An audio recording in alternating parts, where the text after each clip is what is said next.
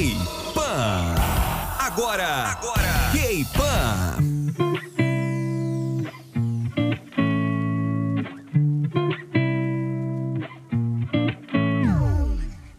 Olá, meu querido, minha querida, meu caro, minha cara. Seja muito bem-vindo a mais um K-Pan maravilhoso. Eu sou a Maju Rivelo. E eu sou a Amanda.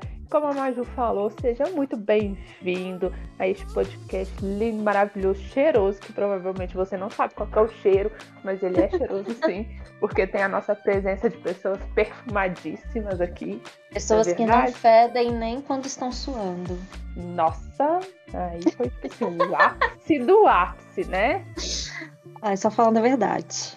No episódio de hoje, nós iremos falar sobre a famosa primeira geração do K-pop. Aquela que talvez você que esteja nos ouvindo nem tenha é, nascido ainda, né? Quando ela surgiu. Ou pode ser que você já tenha nascido, a gente tem a esperança de ter umas pessoas assim da primeira geração do K-pop nos ouvindo, eu acho que sim, né? É, mas essa geração foi primordial para que o pop coreano virasse o sucesso que é hoje no mundo inteiro. Mas antes, né, da gente se aprofundar, você que é novo e não de idade, né, mas sim de experiência nesse universo. E pegou o barco andando aqui, né, o meio do rolê, saiba que assim como as gerações do sertanejo que se dividem em raiz, sofrência, universitário, dentre outros, o K-pop também tem essa mesma pegada, que divide gerações, e atualmente nós encontramos, né, no início da quarta geração, que mais para frente a gente faz a questão de te apresentar, porque é uma das mais influentes mundialmente dizendo, né, e está fazendo um sucesso gigantesco com conceitos que eles sabem usar perfeitamente bem. Mas eu e a Júlia, a gente não hum. é geração agora, né? Mas a gente também não é cringe. eu sou considerada cringe, porque eu sou de 92. Você não, você é da divisa Milênio. ali dos milênios com a geração Z. Nossa. Você tá bem meio. Geração Z, não, pelo amor de Deus. Tô brincando, gente. Sou millennium com muito ah. orgulho, tá? Eu gosto de ser millennium. E é isso aí. É isso aí. Milenais. Verdade. E vale também ressaltar que a divisão entre gerações, né, elas podem ser bem aleatórias. Até porque não tem como dizer que tais grupos de artistas pertencem a uma, a, a uma mesma geração no K-pop apenas porque eles começaram suas carreiras no mesmo ano né? A parte mais interessante é perceber os pontos em comum de cada fase ali das gerações. É perceptível, por exemplo, que em determinadas fases, boa parte dos lançamentos musicais seguiam uma, me uma mesma tendência de sonoridade, ou que alguns estilos de música sejam predominante em alguma fase. Normalmente, essas tendências também se refletem na moda e no visual dos artistas, até mesmo nos cortes de cabelo, né, que ficam ali parecidos. Mas não significa que um artista esteja copiando outro, porque é a moda, né, gente? Vale lembrar que, por exemplo, nos anos 2000 veio aquela moda horrível de calça de cos baixo, e aí todo mundo estava usando, era horrível, era horrível. Mas era horrível. Mas aquela coisa de tô tendência nas passarelas, no, no mundo também da música e tudo mais. E é basicamente Não usei isso, essas né? calças, mantive meus bacon bem guardadinho. Nossa, é, eu usava Mas era não, muito eu não difícil lembro. achar calça com cos alto. Eu não, exatamente, eu não lembro de achar cos, é, de calça com cos alto naquela época. Era muito difícil.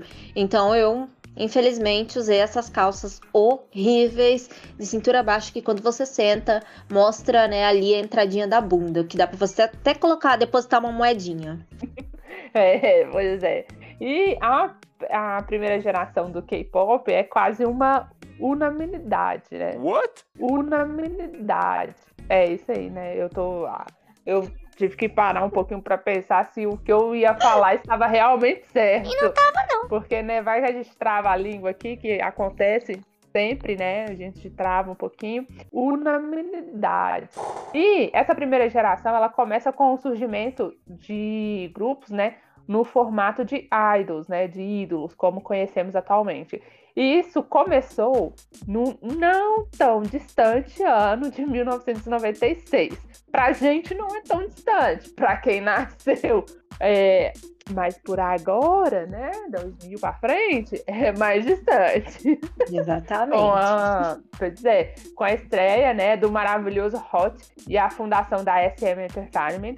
E pasmem, sim, a SM praticamente é a pioneira e continua firme e forte até hoje, né? Já deu muito babado, já deu muito babado, mas tem muito dinheiro envolvido, então ela continua firme e forte até hoje, porque né, ela manda na porra toda e é isso aí. E dessa forma, né, fariam parte da primeira geração os grupos como Hot, o SES, o Baby Vox, o Xinhua, o Kiss, acho que é assim mesmo que fala, né, Ju?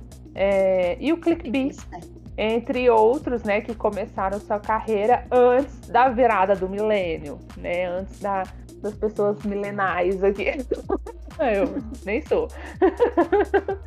e a gente tá falando, né, com propriedade, porque a conceituada revista coreana Idology fez um artigo mega interessante sobre as gerações do K-pop, mas não considerou como gerações passadas aqueles grupos que vieram antes mesmo do Hot. Mas queremos deixar frisado aqui, assim como todo mundo, a Coreia já possuía outros grupos. Um famoso que a gente sempre cita, né, por ter criado essa mistura do K-pop, é o seu Taisen Boys, que surgiu em 1990. 1990 não existia, Júlia não existia. Existia. Mentira, a humanidade existia, mas a gente, assim, não existia. Então, graças a eles, né, que o K-pop, essa mistura que tem dentro do K-pop foi criada. Sim, exatamente. E alguns estudos sobre o gênero dizem que a primeira geração teve seu início com seu Taijin Boys, mas a maioria das pesquisas elas levantam que mesmo que a primeira geração começou apenas quando Hot fez o seu debut ali através da SM. E durante a primeira geração, nós tivemos a criação das maiores empresas de K-pop da atualidade.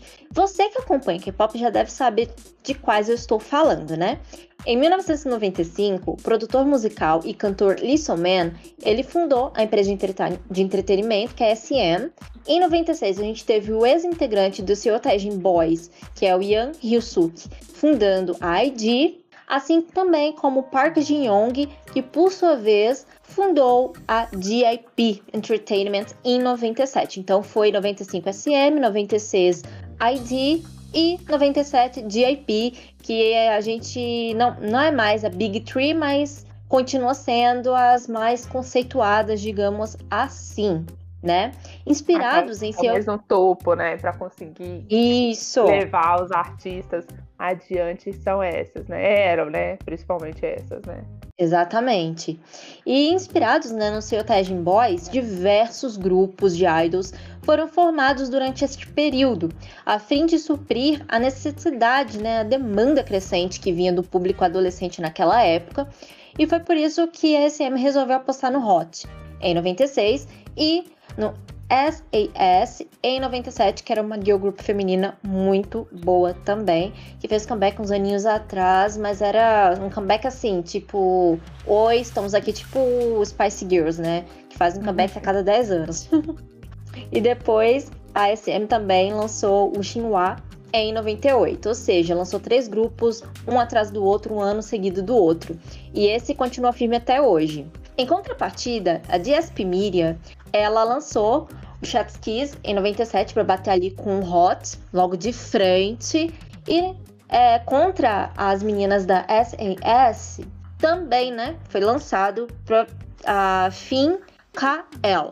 Se eu não me engano, essa DSP Media é mesmo tem Black Swan, pois é. Ou seja, ela também é bem antiguinha. Apesar de não ser uma das empresas mais conhecidas, é, ela é bem antiguinha. E no mesmo ano, né, de 98, a gente teve o lançamento de uma dupla de hip hop, é, Gino Cian, que foi lançada pela ID Entertainment.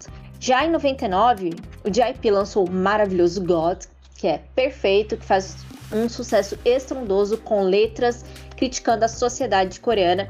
E eles são bem famosos e, assim, cai ano, entra ano, às vezes eles fazem um, um comebackzinho ali, né? Pra, é tipo o grupo. Pra matar a, saudade. A revolta adolescente. Uhum. É tipo a Avril Lavigne, sabe? É. No começo de carreira. Exatamente, é tipo isso. Ele só, só aparece se hoje viemos expressar mais uma crítica sobre a sociedade coreana. Isso Também, aí. Crítica à sociedade. é exatamente isso. E a revista Idolid, ela também incluiu uma geração entre a primeira e a segunda, chamada de geração 1.5. Não é nem 1.0, nem 2.0, é 1.5. Ela considerou que houve uma fase intermediária é, no início dos anos 2000 que sucedeu o momento inicial antes da primeira grande expansão do K-pop para além das fronteiras coreanas. Dessa forma, né, fazem parte nomes como a Boa, a Chakra, Jewelry, A-Pink High, Milk, todos que começaram sua carreira no início dos anos 2000. E essa fase ela é marcada pelo início da popularização da onda Hallyu, né, a onda coreana, quando os produtos da cultura pop coreana começaram a ganhar destaque em outros países asiáticos, especialmente pelo sucesso de dramas e pela popularidade da boa no Japão. Então, começa daí essa parte da onda Hallyu que a gente já falou também em outros podcasts aqui. E aí essa geração ficou muito marcada por ter muitos grupos explodindo, mas ainda sem um sistema e uma técnica instalada. E isso se observava pela qualidade vocal de alguns grupos. Outros grupos e selos em destaque dessa geração são o Rora, o Baby Vox, o Lim Jong-hyun, o Um Sung-ha, que eu nunca sei falar o nome dele, Turbo, Diva, NRD e Delx. Então, temos todas essas personalidades, grupos debutando nessa época, já fazendo uma bagunça e todo mundo assim, que que é isso? Que gênero é esse? Que coisa é essa? Eu estou me sentindo assim misturada, perdida, mas eu vou seguir essa onda. E exatamente, todo mundo seguiu essa onda e o gênero começou a explodir. Obviamente a gente sabe que esse gênero explodiu em alguns, alguns outros países, só depois com grupos ainda maiores, né? Sim. É, nessa época dá até pra gente fazer um balanço dessa época da primeira geração para a segunda, terceira e a quarta é, é a quantidade de grupos, né, que foram lançados. Foram muito poucos grupos. Por exemplo, para cada cinco grupos da primeira geração, a gente teve 10 grupos da segunda, 20 da terceira e estamos tendo 30 da quarta geração. Então, o investimento ali ainda era muito pequeno, tinham pouquíssimas empresas. Hoje a gente tem mais de 40 empresas de entretenimento que focam só na, nessa parte da música. E, é, e era meio que um, um teste, né? Tipo assim, eles viram que um grupo começou a ter um pouco de foco, e aí eles falaram assim, ah, vamos testar outras, outras pessoas aqui, tipo, na segunda geração, muita gente vai conhecer, mesmo que você não tenha é, nascido em, nos anos 90, né? seja de 2000 ou mais para frente, é, da segunda geração, a gente tem TVXQ, a gente tem Super Junior, Girls' Generation é considerado segunda geração. O cara, o Big Bang, Wonder Girls, que recentemente voltou em alta, né, com uma música delas que foi muito vista. Então elas são, fazem parte dessa segunda geração. E, e no K-pop a gente não, nunca tem tipo dois, a geração 1.0, 2.0. A gente vê que eles são bem classificativos em colocar a geração é, 1.0, 1.5, 2.5, porque eles veem que tem uma fase intermediária até chegar na próxima geração. E na geração 2.5 também teve isso, que foi a fase intermediária da primeira e da segunda é, geração. E, e aí a gente tem Shine, tem 2PM, tem Infinity, Miss A, 4 Minutes. Sim. É, Sim. tem outros grupos e, e isso só vai aumentando. E principalmente por conta da popularização do K-pop ao redor do mundo e principalmente no YouTube, que foi nessa época que o YouTube começou a ser mais utilizado é, como plataforma de divulgação de trabalho, né? E não, não mais só o DVD, que antes você tinha que comprar DVD, né? É, essa fase. Se você quisesse ouvir a pessoa várias e várias vezes, ver o clipe várias e várias vezes, você tinha que ter DVD. E não, aí entrou o YouTube. DVD, ou e então você tinha que, que ter MTV, mas mesmo assim É. a MTV não passava esse tipo de conteúdo, né? A MTV passava mais conteúdo estadunidense, brasileiro. E tal. Mas vale a pena é, reforçar que depois a gente também vai vir com um podcast para falar um pouquinho da segunda geração. Com certeza ele vai ser um pouco maior do que esse, porque é quando a gente já entra nos assuntos. É, como é que se fala, mai, maiores, né, mais aprofundados, porque é quando começou a ter essa repartição de cada um do grupo é o quê. Porque nessa, antes, na primeira geração, a gente tinha um, um foco muito maior na não era só no, não era nos visuais, né? O, o foco maior da primeira geração era a voz. Nossa, tem voz bonita e tudo mais, mas depois que a gente começa a ver mais também as coisas de visual. Então, vale muito a pena depois vocês acompanharem a segunda parte, porque vai ser legal também, vai ser legal, vai ser legal. Vai ser legal. Tem muita coisa para falar sobre as gerações do K-pop. Hoje a gente tem. A gente tá na quarta geração do K-pop. Ah, como Isso. a gente é tiazona, a gente sabe que a gente tá na quarta geração do K-pop. E aí, é até um questionamento que a gente pode deixar para vocês. Quem que vocês acham que fazem parte né, da, dessa, dessa segunda geração do K-pop que a gente ainda vai trazer? É, que foi marcante, além desses que eu já apresentei, né? Tem muitos mais é, da segunda e da 2.5, né? E quem sabe a gente já deixa aí a pergunta. E da terceira geração? Você já parou para pensar quais são os grupos que você gosta hoje em dia e fazer parte da terceira geração? Porque tem bastante. E eu quero muito que vocês acertem, porque se vocês não acertarem, eu vou ficar assim, decepcionadíssima. Eu vou dar uma dica de quem tá na terceira geração que não é nem um pouco famoso, né? São sete integrantes, começa com B, tem S, é. termina com T. Exatamente. Ah, não, termina com S. Eu ainda dei a dica errada. Calma aí. Começa com B, tem T no meio e termina com S. Pronto. Olha, a gente também tem uma Girl Girls que também tá muito em alto, que fez, fez parceria internacional com Selena Gomes e tal, né? Nem, nem é, peguei a dica. Tem duas cores no nome, o preto e o rosa. Exatamente. Enfim, a terceira geração é com certeza a geração mais famosa internacionalmente, né? A terceira e a quarta. Mas a segunda geração é uma geração que também fez muita história. E, obviamente, a primeira é aquela que deu um empurrãozinho para que as coisas estivessem do jeito que estão. A parte legal disso é que como é que se fala, o K-pop, né? A primeira geração foi um experimento para depois vir a segunda e tudo mais foi também ganhando essa popularidade, foi abrindo porta também para pessoas que tinham sonho de serem cantores ou também tinham sonho de tirar a família da miséria e por aí vai. Então, é, então é. Hoje eu só tô nessa de então é. então é, isso mesmo. Porque a, o K-pop no início ninguém acreditava que podia ser uma, uma profissão, eu acho. Nessa primeira uhum. geração que a gente fala aqui agora, é, não era uma coisa tipo, ah, as pessoas obviamente queriam ser artistas, viver do que gostavam de fazer, é, que era música no caso, né?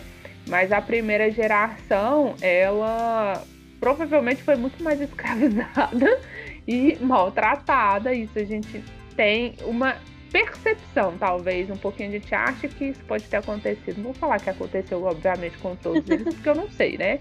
É, mas é, eles vão com o sonho de, de debutar, de estrear e tudo mais, não era nem chamado dessa forma, né? Não tinha nem categorizado ainda na primeira geração, logo depois que o seu Charging Boys é, fez o lançamento, né?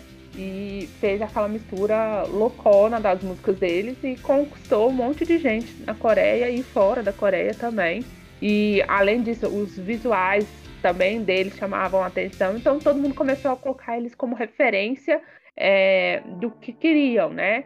Do que, que eles é, gostariam de ser, que, que artistas que eles gostariam de copiar e etc. Então, aí que começa toda esta questão. Exatamente. Mas falar uma coisa aqui muito importante, gente. Não esquece que de seguir a gente nas redes sociais, né? nós do portal K-Pop Brasil. Você pode acessar o site www.portalkpopbrasil.com. Lá tem todas as redes sociais, tem o TikTok, tem o Instagram, Facebook, uhum. Twitter, tem matérias super legais exclusivas, tem notícias que vão acontecendo durante os dias aí da semana. Tem bastante entretenimento também. E também não se esqueça de seguir também o K-Pop Festival oficial nas redes sociais. O Instagram é K-Pop Festival Oficial, porque tem muita coisa legal acontecendo lá. A Amanda vai até dar um lembrete sobre a próxima K-Live. Exatamente, gente. É, para vocês, né, que já estão aqui e para você que não conhece, o portal K-Pop Brasil e a K-Live tem o K-Pop Festival, né, tem uma parceria muito bacana. E o K-Pop Festival está desenvolvendo agora a terceira edição da K-Live, que vai ser no dia 21 e 22 de agosto. Então, você que gosta de K-pop, você não pode perder isso, porque é um evento totalmente online, gratuito, preparado para vocês que gostam de K-pop. No primeiro dia a gente vai ter a live com muita diversão, é, muita coisa legal para fazer, para vocês interagirem com a gente e no segundo dia, que é no dia 22, a gente vai ter workshop gratuito de dança e de coreano. Então imagina, a gente está te dando tanta coisa gratuita para você fazer num final de semana de pandemia, porque a gente ainda está na pandemia, né, gente? Exatamente. É, hoje não podemos fazer aglomerações, então você vai aprender no conforto da sua casa a dançar várias músicas. E a gente vai estar tá divulgando lá no perfil do K-Pop Festival todas as informações referente ao evento, tudo que vai ter, todos os artistas, é, todos os influenciadores que a gente vai convidar e principalmente o horário das aulas e como que faz para participar. Então você não pode perder. Pode perder mesmo não. E lembrando a você que esse podcast é oferecido pelo portal K-Pop Brasil em parceria com K-Pop Festival e Grupo Armind, fomentando a felicidade e o conhecimento através do entretenimento. E a gente se fala na próxima semana. Beijos de luz. De muita e luz. Até a próxima semana. Bye, bye. Fique ligado, fique ligado. Semana que vem tem mais. K-Pan.